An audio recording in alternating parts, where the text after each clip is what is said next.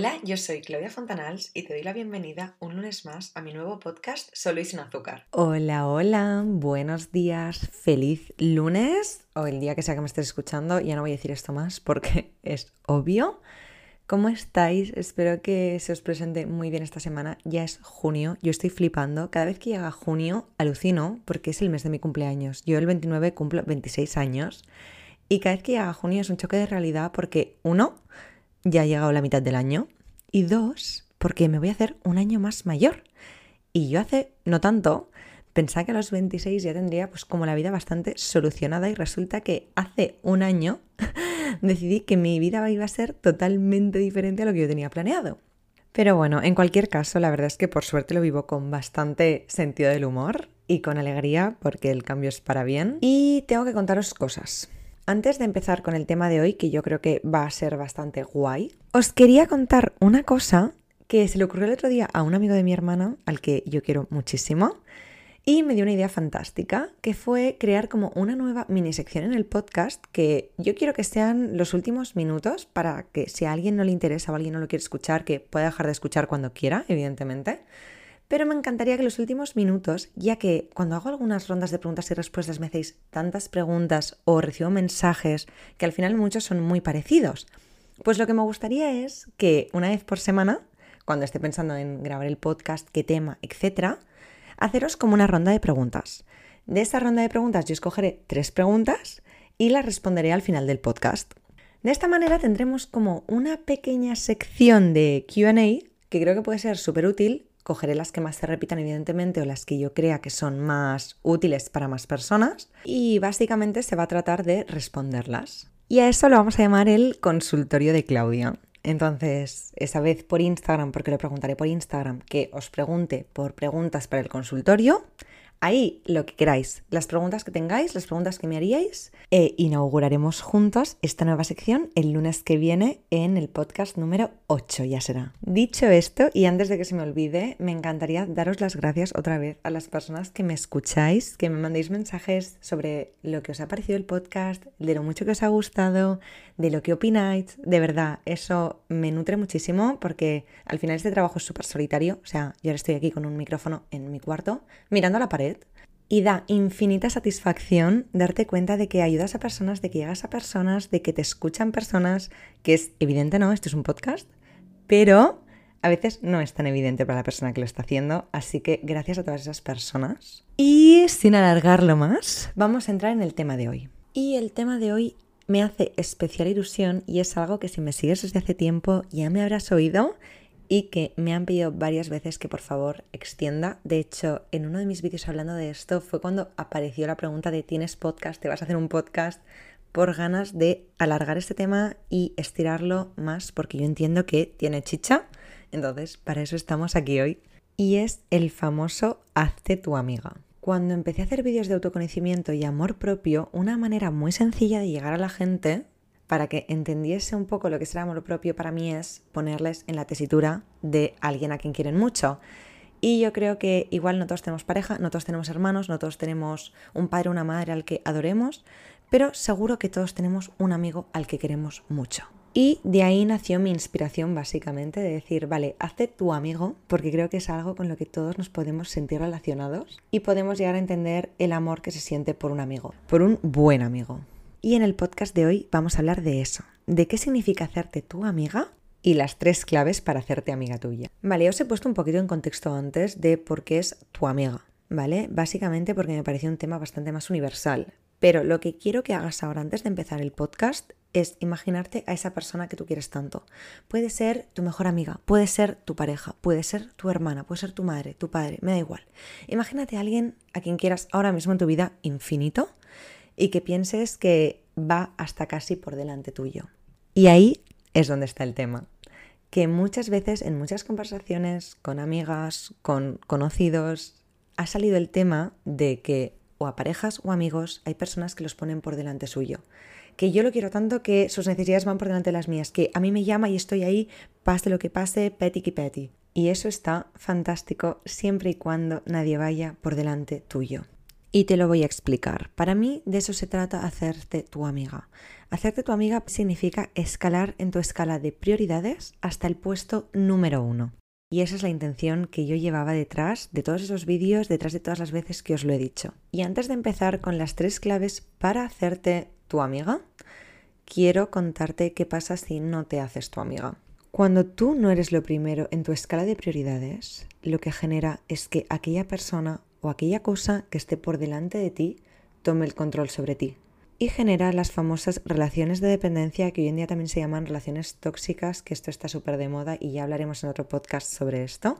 Pero si alguien es más importante que tú en tu vida, controla tu vida el hecho de que tú seas lo más importante en tu vida es lo que te da libertad. Y no sé si me lo habréis escuchado decir a mí alguna vez, es un poco como mi lema de vida, pero para mí el éxito en la vida es ser libre. Y cuando me di cuenta del poder que tenía priorizarme el amor propio y ser mi amiga, de verdad que ha cambiado totalmente mi manera de ver la vida y de relacionarme con las personas que tengo cerca, incluso con las que más quiero. Así que en este podcast vas a aprender las tres claves para ser tu amiga y lo que es para mí más importante para ser libre. También quiero matizar antes de empezar con estas tres claves, que eso no significa que a los demás los vayas a querer menos, ¿eh? Ni muchísimo menos. No significa que los demás vayan a escalar hacia abajo en tu escalera de amor o lo que sea. Tú si quieres a los demás 10, los vas a seguir queriendo 10. No te preocupes, que amor hay infinito. Simplemente es ponerte a ti encima de todo eso. Y tú aquí incluso me podrías decir, pero eso es muy egoísta, Claudia. Y de eso también te quiero hablar, que es del falso egoísmo con el que se nos ha educado.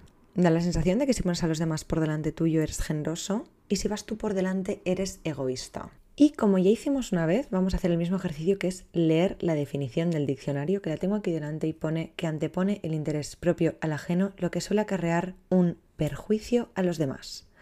Vale, esta es la clave del éxito. Y no tenemos en cuenta esta segunda parte que para mí es la clave, que es egoísta es cuando tú estás utilizando el mal ajeno en beneficio propio. Estás haciendo algo para ti que implica el mal en los demás.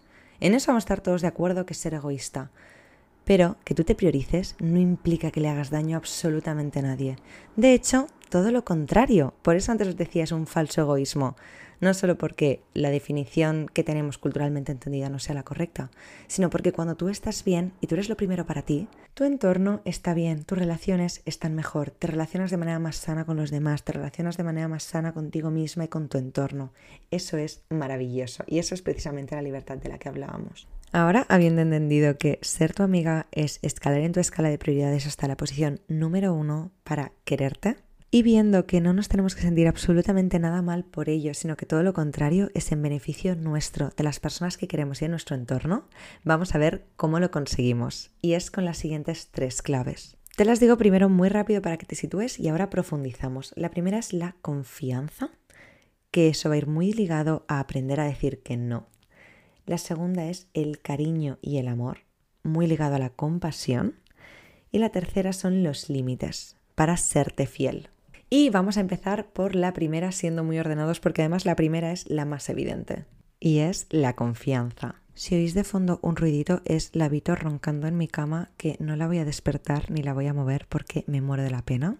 Así que si oís algún ronquidito, es de ella. Tómatelo tipo ASMR. Y volvemos con la confianza, que es lo más evidente. Es lo primero que solemos buscar en un amigo, que sea una persona en la que confiamos y generalmente si nos traicionan la confianza al principio de la relación, ya vemos que esa relación no va más o nos cerramos en banda.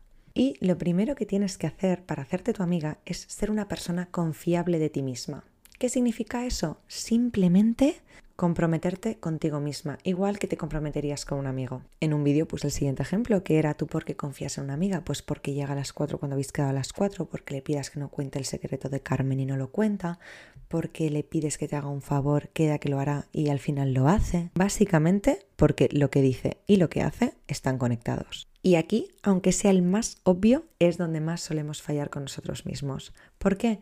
Porque no tenemos tan considerados los compromisos con nosotros, porque al final, como no nos hemos comprometido con nada externo, bueno, yo dije que iría al gimnasio a las 9, pero total, iba a ir sola, así que no voy. Yo dije que me gustaría empezar a leer, pero bueno, si lo alargo una semana más tampoco pasa nada. Y eso solo hace que desgastar la autoconfianza en nosotros mismos. Lo veo muchas veces con mis clientas que acabamos hablando de autoconfianza y ves que es que no son unas personas que estén comprometidas consigo mismas. Si tú no te comprometes contigo misma y tú ya acostumbrado a fallarte constantemente, ¿cómo caray pretendes cumplir este nuevo objetivo que estamos trabajando tú y yo? Tienes que empezar a construir una relación de confianza contigo porque te la mereces. Y aquí viene el matiz de este punto, que parece muy sencillo, ¿no? Que es, venga, pues voy a empezar a decir lo que me digo de hacer. ¿Vale? Pero muchas veces no hago lo que me digo de hacer porque entran los compromisos con terceros. Y aquí es donde viene la gracia. Yo había dicho que iría al gimnasio porque es mi propósito de la semana, pero Juana me ha dicho ir a tomar un café y claro, hace mucho que no la veo y me apetecería ir a verla, entonces pues, oye, va, dejo el gimnasio para otro día, para la semana que viene. Date cuenta de cuántas veces priorizas un café con una persona que ni siquiera es de tu entorno cercano antes que un compromiso contigo misma. Si a ese nivel están tus compromisos contigo misma, tenemos algo que resolver ahora mismo. Y eso, ¿sabes cómo se resuelve? Aprendiendo a decir no. Quiero dedicar un episodio del podcast única y exclusivamente al aprender a decir no, porque hay tema para rato. Pero lo único que te quiero decir ahora y con lo que quiero que te quedes para reflexionar es que cuando dices que no al otro, muchas veces estás diciendo que sí a ti.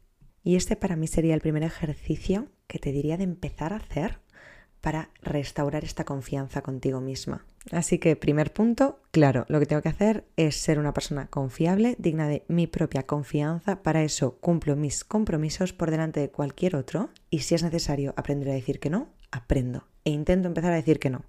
Como todo, y no quiero hacerme pesada con esto, pero por favor vamos a entender que en todos los casos así, entendemos que es progresivo todo el desarrollo personal, todo el autoconocimiento, todo este camino de exploración hacia adentro es súper lento, requiere de mucha paciencia y es poco a poco. No significa que a partir de mañana todo sea noes, ¿vale? Si para la semana que viene tenías cinco compromisos que no te permitían hacer lo que tú quieres hacer, no hace falta que les digas a los cinco que no, dile a uno que no.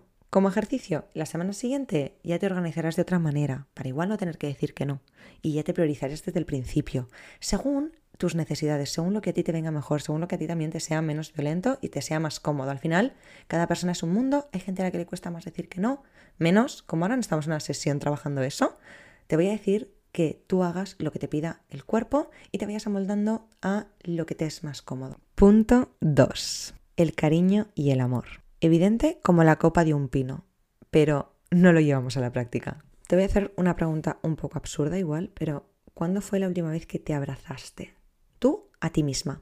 ¿Cuándo fue la última vez que te dijiste lo guapa que eres, lo bien que hacías las cosas, lo bien que te sentaban aquellos pantalones o lo buena persona que eres? Déjame adivinar, ni te acuerdas. Pero igual sí que te acuerdas de aquel enfado que tuviste contigo ayer porque no salió aquello como tú te esperabas, del comentario ese tan estúpido que hiciste, y lo imbécil que pareciste, o de que eres absolutamente lerda porque se te ha olvidado comprar algo en el súper. Esa es la conversación que solemos tener con nosotras mismas. No solemos ser muy agradables y te lo digo yo que había sido y soy aún muchas veces muy desagradable conmigo misma. Y esto va de la mano, igual que antes teníamos el falso egoísmo, aquí tenemos el falso perfeccionismo. Hay una creencia popular que es que si eres perfeccionista es algo malo o bueno. Yo me acuerdo cuando hacía entrevistas para empresas que te preparabas un listado de tus virtudes y tus defectos, tenías que tener tres de cada, y el defecto por excelencia que utilizaba absolutamente todo el mundo es soy demasiado perfeccionista que es como que suena malo, porque lo estoy poniendo como defecto, entonces lo tengo que mejorar, pero te estoy diciendo que lo voy a hacer todo perfecto. Y el perfeccionismo es el mayor enemigo a hacerte tu amiga.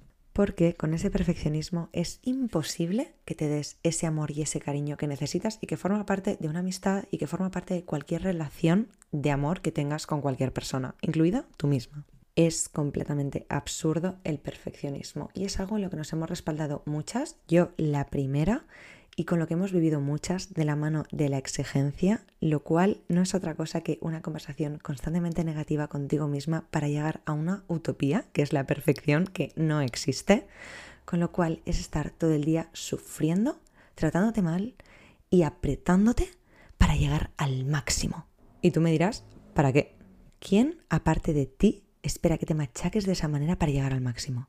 Ya te lo digo yo, nadie. Y es tan fácil como que pienses tú de quién esperas que se machaque para llegar al máximo.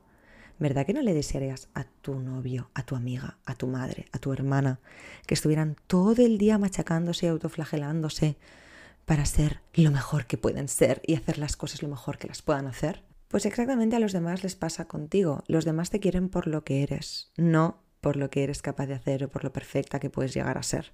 Primero porque nadie es perfecto, todos somos humanos y es importante que lo empieces a interiorizar cuanto antes. Y luego que absolutamente a nadie le deseamos que esté todo el día torturándose. Por Dios, ¿qué vida es esa? Entonces, ¿por qué te la ibas a desear tú a ti misma? Porque te voy adelantando una cosa pero porque seas más perfecta o a ti te parezca que más perfecta, porque evidentemente, además, para cada uno perfecto es diferente, por mucho que lo llegues a ser, nadie te va a querer más. No vas a hacerte más digna de amor, ni vas a ser una persona más merecedora de cariño y afecto. Así que en este punto 2 me gustaría recordarte la importancia del el amor y el cariño en cualquier relación.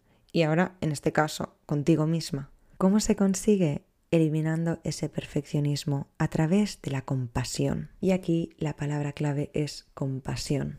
Debes tener compasión hacia ti misma porque tienes que entender que haces las cosas lo mejor que puedes con las herramientas que tienes ahora mismo. Y eres un ser humano que se equivoca, que erra, que mete la pata, que a veces dice cosas que no tendría que decir y a veces se le olvida comprar huevos en el supermercado. De hecho, imagínate esta situación con una amiga. Tú vas con una amiga al super y se os olvidan los huevos. ¿Verdad que igual es un motivo de risa y de broma el resto de la tarde? ¿Por qué cuando estás tú sola es motivo de castigo durante un ratito? No te digo toda la tarde porque ya sería un poco raro. ¿Por qué no puede ser un momento de risa contigo misma? De decir, ay, pero serás despistadota. Bueno, da igual, va. Vamos a parar en el próximo que encontremos o los vamos a pedir por globo que tampoco pasa nada. Y es que incluso te puedes decir lo mismo, pero con un tono diferente. No es lo mismo decirte, Claudia, tonta, despistada, es que ¿Cómo te puedes olvidar de los huevos, tía, si encima querías cenar tortilla? No es lo mismo que decir, Claudia, hija, qué despistada eres. Claro, es que tenías la cabeza en otro lado, hija. Mira que lo has comprado todo menos los huevos, ¿eh? Casi, casi, casi tenemos un 10 tú. Pero bueno, va, en la próxima compra seguro que lo cogemos todo. Oye, y esa noche, en lugar de tortilla, me ceno unas fajitas encantada de la vida. Contenta, alegre y como un rollo conmigo misma. Y lo que te acabo de decir es un ejemplo como demasiado obvio y demasiado llevado a un extremo de lenguaje contigo misma que no tienes. Pero sí que al principio hay que forzarse un poco a tener este tipo de conversación con una misma para cambiarla radicalmente, porque la negativa la tenemos muy interiorizada y ni siquiera la escuchamos muchas veces. En cambio, la positiva la vamos a tener que forzar.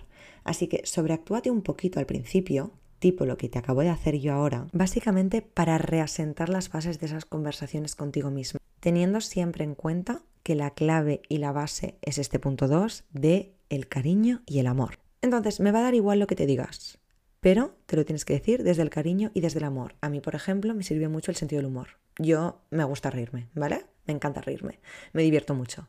Entonces, yo lo utilicé para cambiar esa conversación conmigo misma. A mí no me salía de buenas a primeras decirme, ay, pitusita, cariño, no pasa nada. No, Paréntesis, lo de Pitusa es como me llaman mis padres, entonces a veces me oiréis igual autonombrarme así, pero es que cuando me hablo, generalmente me hablo como Pitusa, es un poco curioso. En cualquier caso, a lo que iba, háblate con amor y con cariño. Con lo que a ti te despierte ese amor y ese cariño. Para mí el sentido del humor es un mecanismo hacia el amor y el cariño, es una puerta.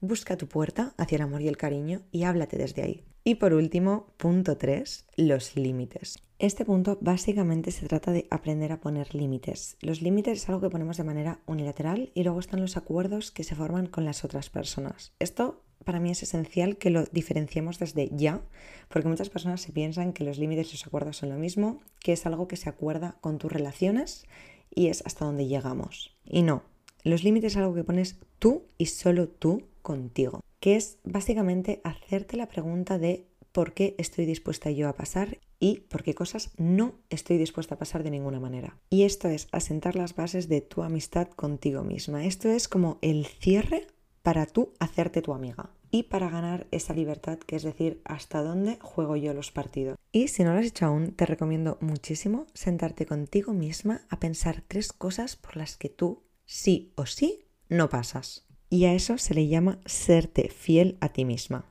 Cada vez que tú consigas poner un límite y serte fiel a ti misma será como un guiño a tu propia amistad, será un refuerzo de ese amor propio. Al final es hacer un equipo contigo misma y entender por qué cosas estáis dispuestas a pasar y por qué cosas no.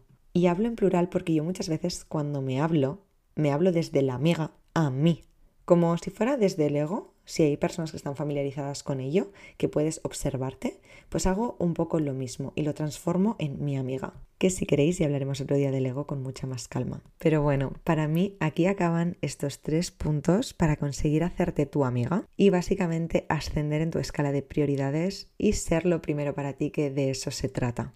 ¿Hacemos un pequeño recordatorio? Sí, porfa. Vale, Hoy hemos visto cómo hacerte tu amiga, que qué significa ascender en tu escala de prioridades hasta el punto número uno, que te permite, primero, una relación mucho más sana contigo misma y con los demás, evitando relaciones de dependencia tóxicas. ¿Cómo lo consigo? Tres pasos. Primero, confianza, aprendiendo a decir que no. Segundo, con cariño y con amor, evitando el perfeccionismo y teniendo compasión por nosotras mismas. Y por último, aprendiendo a poner límites siéndonos fieles a nosotras mismas. Eh, qué monada de resumen me ha quedado. Ella, humilde. Pero básicamente de eso trataba este episodio, de daros estas tres claves de manera más extendida para que podáis entender bien lo que significa para mí hacerte tu amiga, que al final no es otra cosa que fomentar tu amor propio y que de verdad espero que os ayuden para haceros más amigas vuestras, conseguir escalar todo lo que podáis en vuestra escala de prioridades, que no hace falta que estéis mañana en el top 1, pero con que vayáis escalando poco a poco. Como decía antes, esto es un camino que se hace despacio y con mucha paciencia y olvidándonos del perfeccionismo. Así que con esto terminamos el capítulo de hoy. Para la siguiente vez ya veréis el tema del consultorio de Claudia y ya os añadiré la cajita de preguntas para que podáis hacer las preguntas que queráis. Y la verdad es que tengo muchísima ilusión por empezar esa sección. Así que nada, os deseo una muy feliz semana. Como siempre, gracias por escucharme y me podéis seguir en claudia.fontanals tanto en Instagram como en TikTok. Un beso enorme.